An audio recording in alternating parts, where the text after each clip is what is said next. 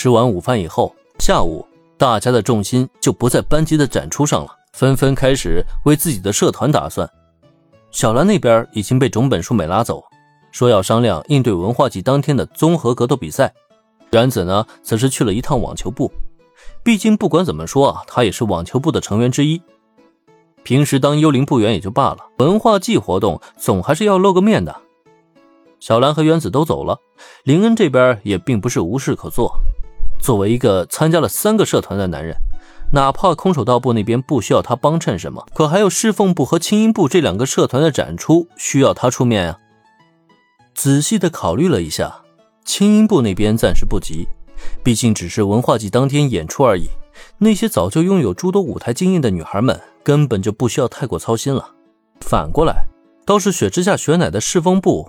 这猫咖啡店的准备可没那么简单了，尤其侍奉部的成员实在太少了，甚至男生就只有林恩一个人。在这种情况下，果然还是得先去那边一趟，先与雪乃取得联络，确定他人在侍奉部以后，林恩便联系了之前的设备公司，让他们立即运送猫咖啡店所需要的设备和原材料。随即，在设备尚未送达之前，林恩率先抵达了侍奉部，与雪之下雪乃一行会合。可出乎他意料的是，最近已然成为侍奉部一员的尤比宾结衣在场，这完全合情合理。可欠缺存在感，却又有着圣人会之称的路人女主也在，这就让林恩相当惊讶了。哎，加藤同学，你怎么在这儿啊？这一进侍奉部，他第一眼就发现了加藤会的身影，而在他惊讶的目光中，加藤会则是朝他轻轻点了点头。又见面了，林恩同学。因为最近侍奉部接下了我的委托，恰巧我加入的社团又因为林恩同学的缘故彻底解散了，所以在文化季期间，我就在雪之下同学的邀请下前来助侍奉部一臂之力。加藤此话一出，林恩的表情顿时有些尴尬了。什么叫因为我的缘故让你加入的社团解散了？分明就是安逸伦也能力不足啊，没能在第一时间得到学姐的心，所以才让那个什么同人游戏社团分崩离析了。这关我林恩什么事儿啊？不过，在加藤惠那平静的目光下，林恩又不太好意思去反驳什么，最后也只能尴尬的一笑，算将这件事情给接过去了。呃，哈哈，呃，原来如此啊，能有加藤惠同学帮忙，那真是再好不过了。哦，对了，雪之下同学。设备方面我已经准备好了，等下咱们做好接收工作即可。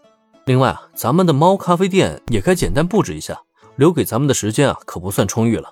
接下来有的要忙了，连忙转头看向雪乃。林恩转移话题同时，又开始打量起了侍奉部的情况。由于是一间无人教室，侍奉部内的角落里堆满了桌椅板凳以及各种纸箱杂物，虽然并不显杂乱，可真要将猫咖啡店开起来。这些物品就来得非常碍眼了。在这种情况下，哎，这些桌椅和杂物能不能从教室里搬出去啊？本来听林恩说要开始布置猫咖啡店了，雪乃还想再开口说上两句，可还没等他搭上这话茬呢，却见林恩已经指向了教室的角落，这就让他所有的话又揣回了肚子里。可以是可以，将这些东西都送回到学校的仓库里没有问题，但。咱们没有更多的劳动力做这些工作，而且，看向角落的桌椅杂物，雪乃不由得翘眉微皱。身为部长的他，当然有权利整改活动教室了。可人员稀少的侍奉部根本就没有那个精力去整改。远的不说，单看着搬运的工作，就不是几个女孩能在短时间内完成的。不过，让雪乃并未想到的是，还没等他话音落下，却见林恩那边已经挽起了校服袖子。